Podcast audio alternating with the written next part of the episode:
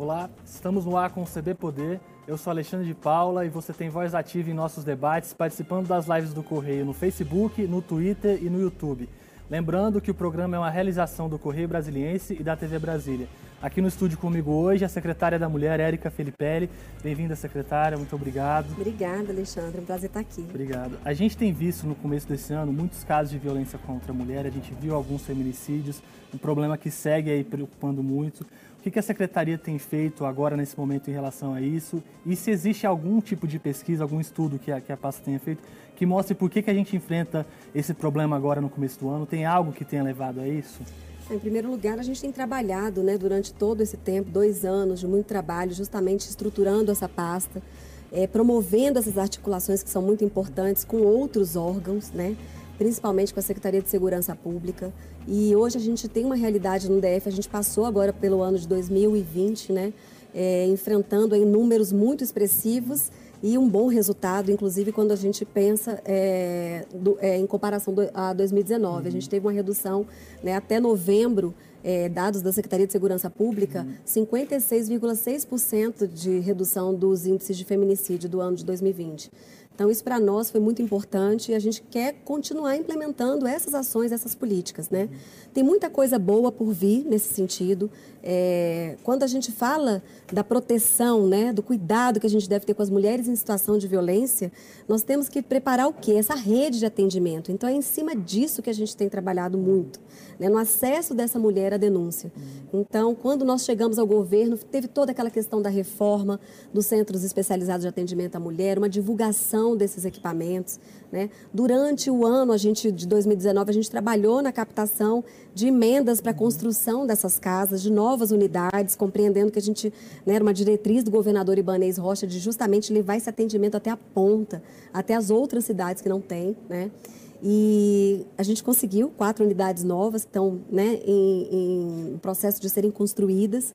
E lógico, pegamos aí uma pandemia também trabalhando, aí trazendo inovações. Né? Então, a criação de um, um, eh, um teleatendimento por parte dos nossos especialistas. Hoje a Secretaria da Mulher ela trabalha com atendimentos presenciais e também à distância, por teleatendimento.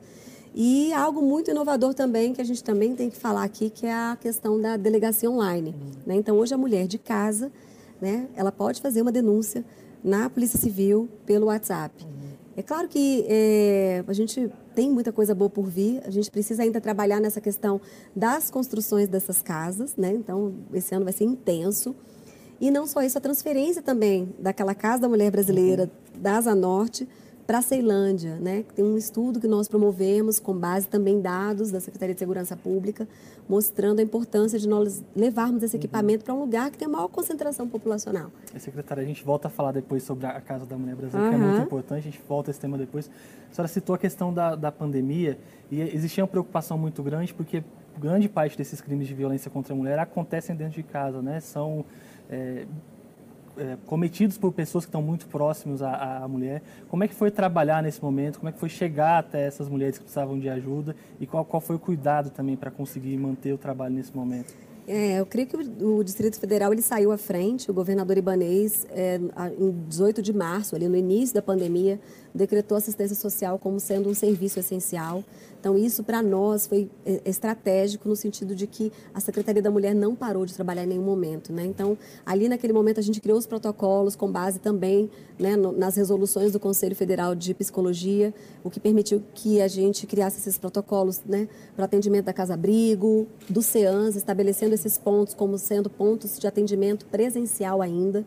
Né? Lógico que com um regime diferenciado, né? com redução da carga horária dos servidores e também uma escala entre eles, até para a gente resguardá-los. E também veio essa possibilidade, a criação do teleatendimento. Hoje a gente está colhendo frutos dessa ação. Né? Então, isso preparou o DF para esse momento. Claro que assim é, nós tínhamos muito temor com relação a essa questão da subnotificação, uhum. pensando que as mulheres em situação de violência estariam vivendo ali com seus né, com os agressores, com os autores de violência dentro das suas casas, vivendo uma situação difícil, né? Porque não há um, só um impacto é, social, há também um impacto econômico. Uhum. Muitas dessas mulheres e desses homens perderam seus empregos, trabalhavam no setor de serviço. A gente viu ali naquele primeiro momento, né, um impacto muito grande. Então existia esse temor e acho que é, o governo reagiu de forma muito emergente. Nós criamos esses protocolos, o que permitiu que durante o ano inteiro né, novas ações, novos programas uhum. fossem criados, inclusive a, dele, a delegacia online. Secretária, a denúncia é um, uma parte muito importante do processo. Né? É difícil chegar ao problema sem que, que ela aconteça, sem que a mulher notifique que está passando por isso, mas também é muito difícil para elas fazerem essa denúncia, né? Às vezes porque o agressor está muito próximo, às vezes porque tem uma dependência também financeira ou, ou, até emocional. Como fazer com que elas se sintam seguras, com que elas tenham confiança de fazer essa denúncia e não, não pensem que, que a situação pode ficar pior depois de denunciado? Eu acho que esse é o nosso maior desafio, né? Se a gente é, é, analisar uma pesquisa da Secretaria de Segurança da Câmara técnica de monitoramento dos casos de feminicídio, é, esse número está lá, claro, né? Mais de 70% das mulheres vítimas de feminicídio no Distrito Federal não chegaram a denunciar, né? não chegaram até os equipamentos públicos. Então, esse é o nosso maior desafio. Para isso, a Secretaria tem feito várias ações relacionadas a uma busca ativa. Então, durante esse ano mesmo, né, da pandemia, nós fizemos ações integradas com várias secretarias. Testagem junto com a Secretaria de Saúde, porque enquanto a Secretaria de Saúde promovia a testagem da Covid, nós promovíamos o quê? A divulgação dos nossos canais, o diálogo, né, essa busca ativa, essa abordagem às mulheres. Nós entregamos mais de 15 mil máscaras nas feiras junto com a Secretaria de, de Governo. Né? E claro que ali também a nossa equipe ia à frente, também conversando, abordando e apresentando esses canais. Isso é muito importante, são ações estratégicas. Sempre é estratégico nessa questão a gente associar né, duas ações diferentes relacionadas a outros temas e poder trazer essa, essa temática.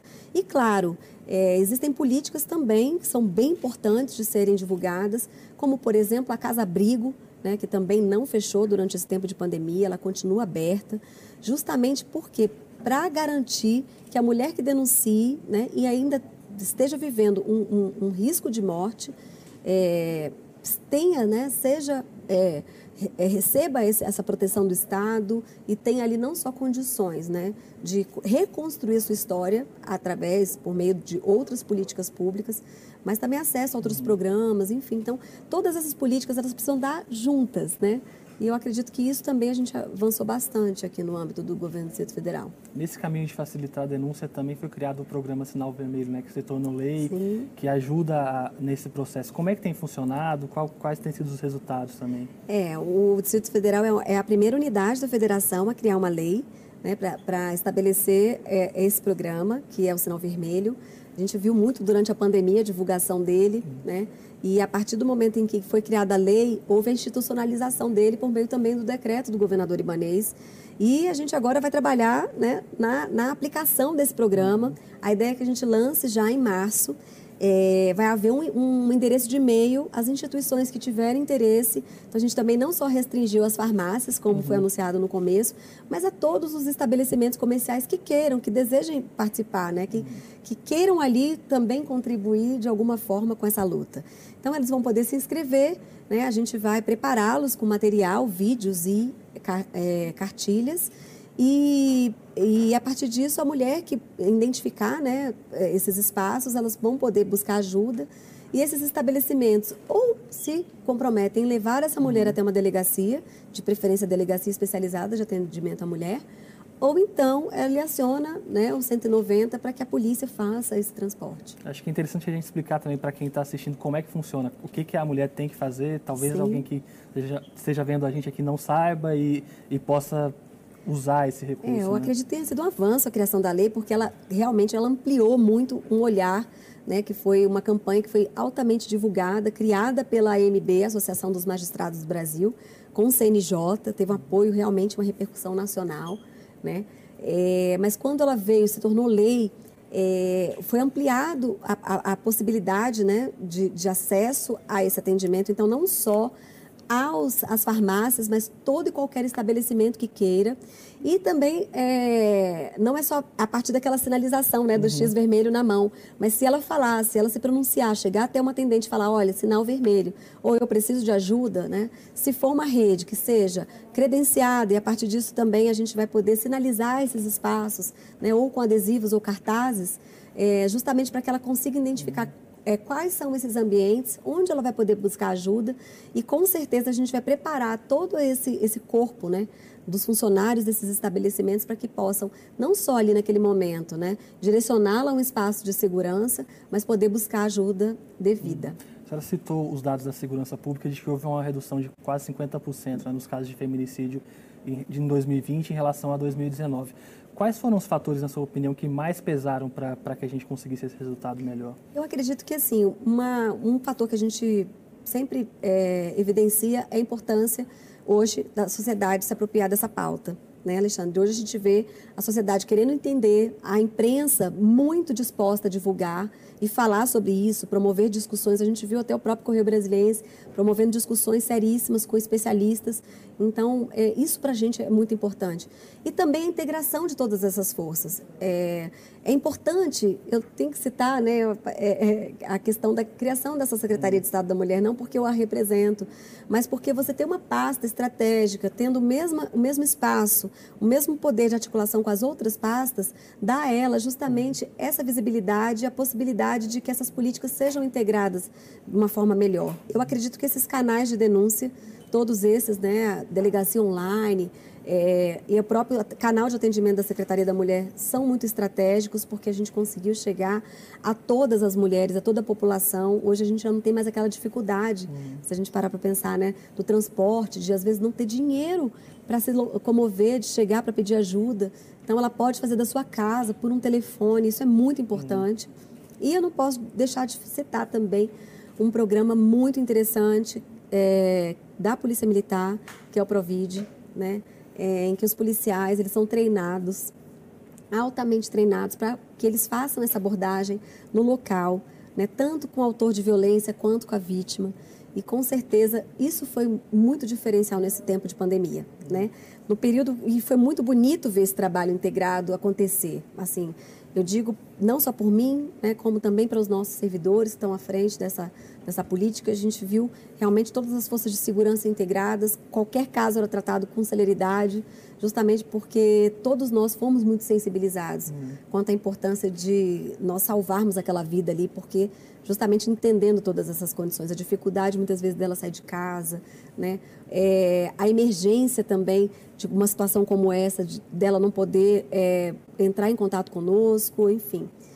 E eu ainda posso falar uma outra questão também que acho que foi importante. A, o fato de estar em casa, uhum. né? Os vizinhos muito mais atentos a essa questão. Acho que a mídia fez o seu papel, cumpriu o seu papel muito bem.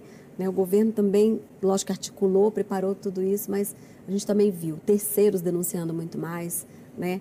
A população se preocupando com as mulheres. Isso eu... é um passo muito importante. Isso é né? muito importante. É a gente entender que a luta não é só do governo, não é só da sociedade, não é só das mulheres, né? A luta é de todos. A gente precisa realmente reunir todas essas forças ao redor dessa, dessa causa. Nessa ideia de integração também é muito importante o judiciário, né? O papel do, da, da, justiça nisso, muito as medidas importante. protetivas. Como é que tem sido o diálogo também? É, inclusive a gente está buscando esse diálogo, né? Sempre foi muito importante, sempre aconteceu de forma muito efetiva. É, infelizmente a gente teve um caso muito simbólico né, no, no começo desse ano, uhum. muito triste daquela juíza que, que foi vítima de feminicídio no Rio de Janeiro.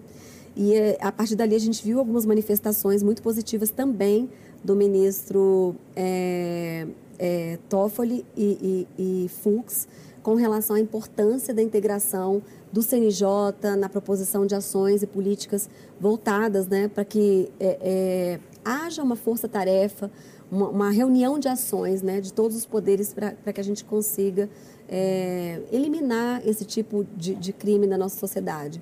Estou muito feliz com essa articulação. É importante dizer que o governador Ibanez, inclusive no ano passado, né, ele foi até o, governador, ao presidente Bolsonaro, levando ali uma, uma proposição, uma sugestão dele para ampliação das penas, né, é, é, nos casos de, é, de precedentes, de uhum. outros tipos de agressões anteriores à, à violência doméstica, né, ao, ao feminicídio, que com certeza vai trazer um agravamento a essa pena.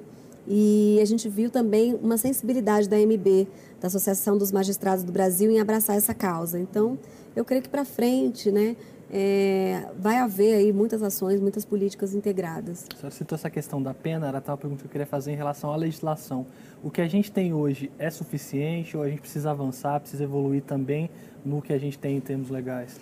Eu acredito que a gente precisa avançar muito, muito mesmo, né? Lógico que a Lei Maria da Penha é um marco e a gente precisa celebrar sempre a, a, criação dessa lei, ela mudou paradigmas na sociedade, ela traz uma outra percepção com relação à violência doméstica, né? e a partir disso ela traz as responsabilidades, não só do Estado, ali do Executivo, mas traz de todas as outras, né, dos outros poderes, legis, é, é, legislativo e judiciário. É, hoje a gente identifica isso, né? infelizmente, é, é, você ainda vê impunidade, é, nos casos principalmente de, de feminicídio, né? as penas muito pequenas, sem um olhar atento a o que aconteceu ante, anteriormente a esse fato. Né? Há um estudo, inclusive, da Secretaria de Segurança que mostra que grande parte desses autores de violência, eles já passaram pela, pela prisão, já passaram pelo sistema penitenciário, às vezes até respondendo por outros crimes, isso precisa ser levado em consideração. Uhum. E claro que a gente não pode deixar de falar sobre a questão do cumprimento das medidas protetivas, né? porque ela, por si só, se não houver né, todo esse, esse olhar do Estado tanto do judiciário quanto do executivo, a gente não vai conseguir protegê-las. Uhum. É, a partir disso, a gente tem uma política, né, aqui do governo do Distrito Federal, implementado pela Secretaria de Segurança, que com certeza ela é assim inovadora, que é a questão das tornozeleiras eletrônicas com dispositivo de emergência. Ela é uma política muito complexa, então ela está sendo implementada e eu creio que assim vai ser um diferencial realmente se as mulheres, né, que tiverem é, é, sob medida protetiva, tiverem essa proteção. Então, a gente vai, com certeza, ali poder realmente ter um olhar do Estado, né? Esse, essa proteção ali garantida. Mas, claro, isso só vai acontecer se tiver também um olhar do judiciário, né? Para essa questão. A gente não pode mais ver mulheres que vivem uma, uma situação de violência, denunciam, elas passam por esse processo muito difícil e quando chegam muitas vezes no judiciário, a gente vê, né, infelizmente, é, absolvição do, do, do, do autor de, de, violência ou penas muito brandas, né?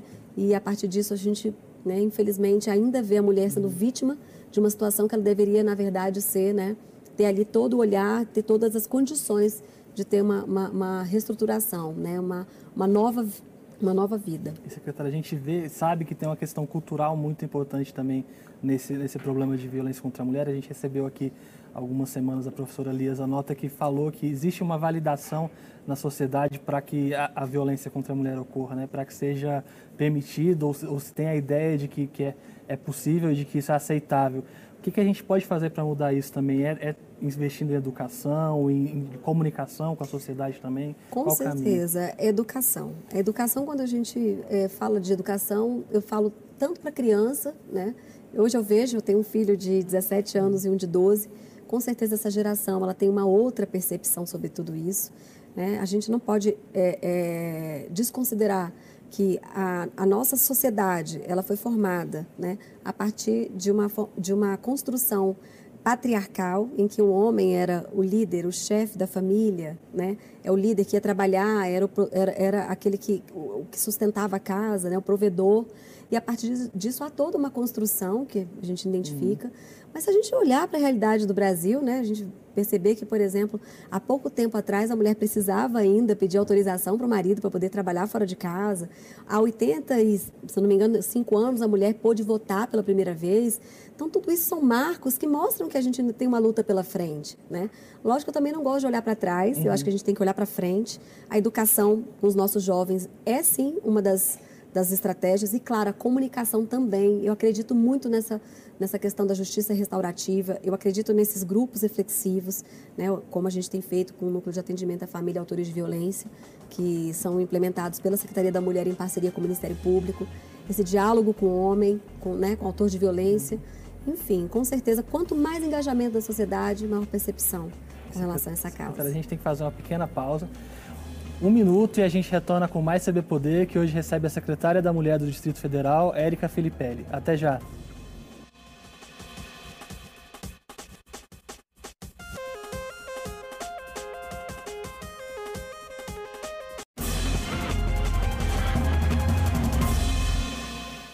CB Poder está de volta. Hoje no estúdio recebemos a secretária da Mulher do Distrito Federal, Érica Filipelli.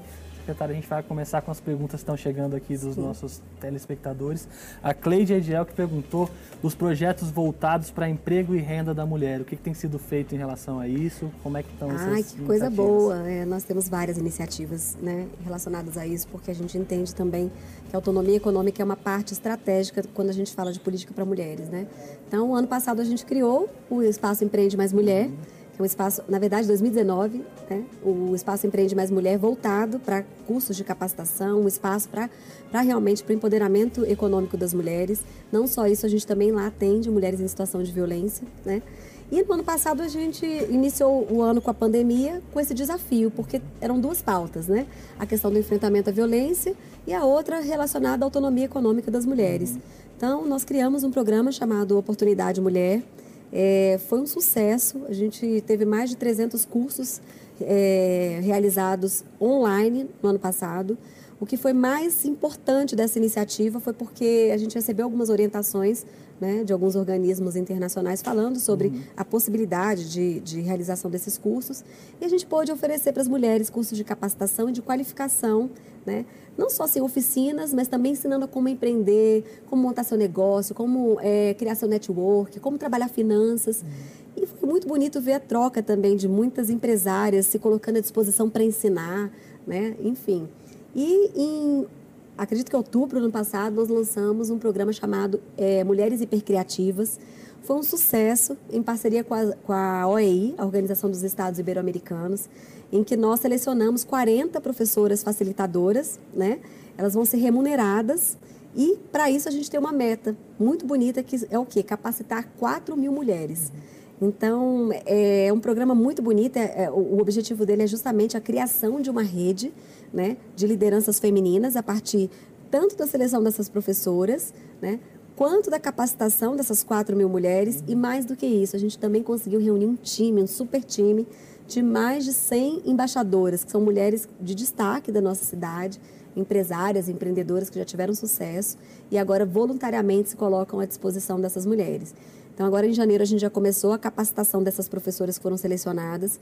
E em março a gente já começa esses cursos, né? Essa questão da capacitação também é muito importante. O secretário Thales veio aqui recentemente e disse uhum. que muitas vagas no DF ainda não são preenchidas por falta de capacitação, né? Tem vaga, mas não tem quem seja preparado para aquilo. Então, oferecer essa oportunidade pode ajudar muito. Né? Não, exatamente. Quando a gente fala da economia criativa, a gente fala de um setor altamente promissor no, no, no Brasil, né? É, tem muito a ver com a nossa característica, a característica da população brasileira.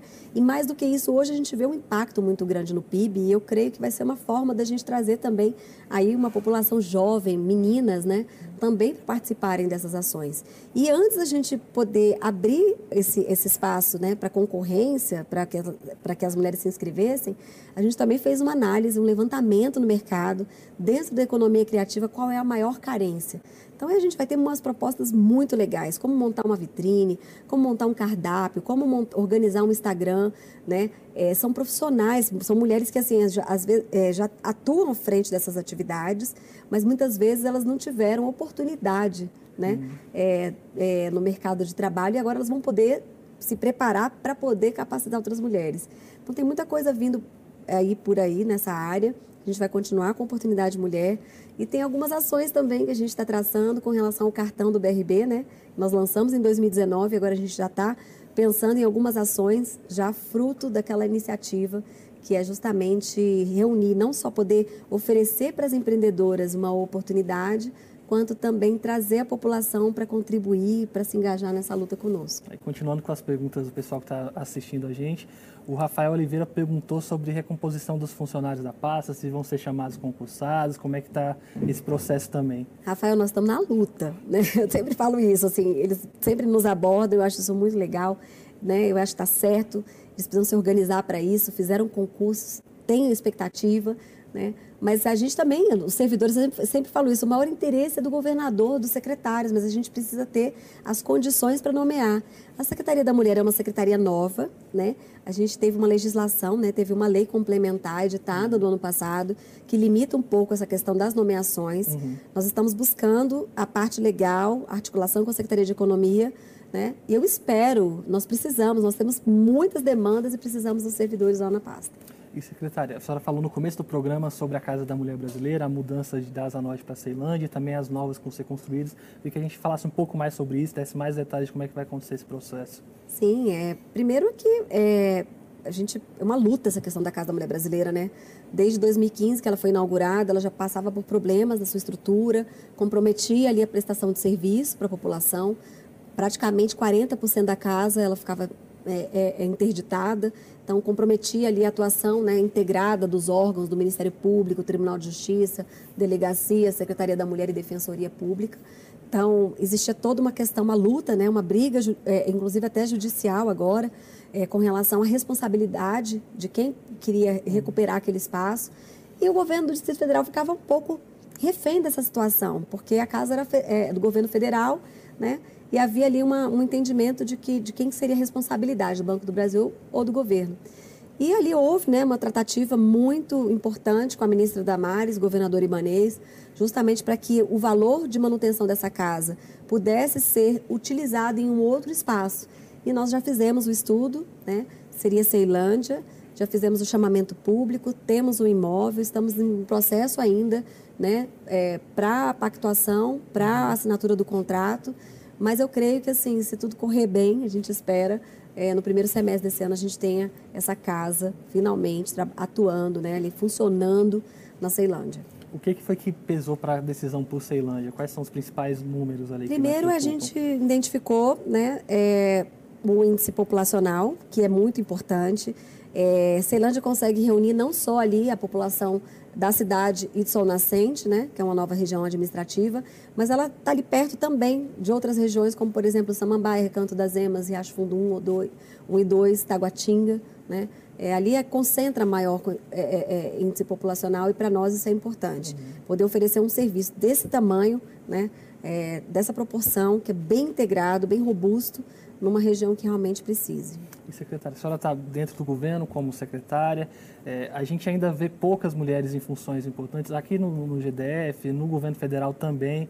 O que, que falta para que as mulheres estejam em mais posições de destaque, sejam mais em lugares de poder e, e dentro do próprio Estado também, ajudando na formulação dessas políticas públicas? Olha que a gente teve aí, olha, a gente está com um time de secretárias importante, uhum. né? A gente teve um, um ganho aí nesse último ano né? a secretária Maiara, da Secretaria de Desenvolvimento Social, a secretária Marcelo da Justiça, Vanessa, posso esquecer de ninguém. Né? Temos uma defensora pública, né? a, a, a chefe da Defensoria Pública é, é uma mulher, também. Né? Secretaria de Esportes, é, a gente vê aí também é, o, o, Ministério Público, enfim, né? É, a nossa Procuradora-Geral, mulher.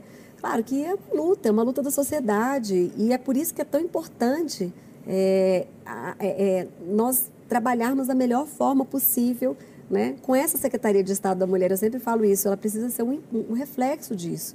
Né, trazer essas mulheres também para a construção dessas políticas, é, divulgar a ação dessas mulheres. E eu tenho certeza que assim, o resultado que a gente teve na última eleição, né, em que 77 deputadas federais foram eleitas, nunca na história do Congresso a gente viu esse número, é um pouco reflexo também né, dessa divulgação, da, do, do, da mudança mesmo cultural, das mulheres entendendo que elas precisam participar da política. Isso é um cargo político, elas precisam entender, sabe, se preparar para isso, se colocar à disposição, né, porque eu tenho certeza que espaço tem para que todas elas estejam aí à é, frente. Aqui na Câmara Legislativa, por exemplo, a gente tem poucas mulheres ainda, na, na bancada federal é, a mais, a é. gente teve um, um avanço né, nesse último, nessa última eleição. A senhora é presidente do, do MDB Mulher, né? Como é que está também a, a, as tratativas dentro do partido para ter uma, uma chapa é, com, com, mulheres é, fortes para 2022? Nós vamos trabalhar muito esse ano nesse sentido. Eu queria já ter começado ano passado. Nós lançamos um programa no MDB Mulher chamado Rede Unidas, é exatamente uma rede de mulheres. É, e a ideia é justamente essa, porque foi algo que tocou no meu coração quando eu comecei essa caminhada, né? Eu andava pelas cidades satélites, pelas comunidades e via assim mulheres extraordinárias, líderes comunitárias que estavam ali à frente muitas vezes dos movimentos, brigando pela comunidade, enfim, é, é, liderando processos muito importantes na construção da sociedade, né, na, viabil, na, viabilização de políticas públicas. Eu vi que muitas vezes eu falava assim, você, não tem vontade de ser candidata? Ela dizia, não, eu não, eu, eu, candidata não, eu quero estar, tá eu não quero estar tá na linha de frente, eu quero estar tá na retaguarda, eu quero estar lá atrás. Então, o nosso trabalho é justamente esse, identificar essas lideranças e dar a elas condições para que elas sejam candidatas. Por que não? Né? E com certeza a política ela é muito positiva, é uma atividade assim, quando a gente começa a entender né, é, é, todas as, as, possibilidades que nos, ela nos, tra, nos, traz e também o que a gente pode conquistar, né, o, como você pode atuar, como você pode representar a sua, sua comunidade, como você pode estar à frente de movimentos, né, que com certeza tendo também melhores resultados, mais impacto nas suas ações, a partir disso a gente consegue trazer as mulheres mais para perto. secretária, a gente vê ainda, infelizmente, apesar dos avanços na legislação, que muitas mulheres ainda são usadas para preencher a cota, como laranjas. O que, que também dá para fazer para evitar que isso aconteça, para impedir esse, esses fatos? É, é, um trabalho, eu creio que tem que haver um trabalho é, antes do período eleitoral, né? um trabalho de engajamento, de formação dessas lideranças. E a partir do momento que essa liderança se sente né, ali, membro de um partido, construindo uma história, participando daquela, né, tendo a mesma ideologia, daquela mesma pauta, as mesmas bandeiras, com certeza ela vai ser muito mais comprometida com todo o processo, ela vai estar muito mais habilitada a participar desse processo. Né, e ela não vai permitir, com certeza, é, que o nome dela seja usado né, para outro fim. Eu não acredito. Então, acho que o que acontece muitas vezes, Alexandre, é justamente é, chega em cima da hora do, do, do, do ali do, né, do processo eleitoral, então busca-se qualquer mulher para poder ocupar um espaço.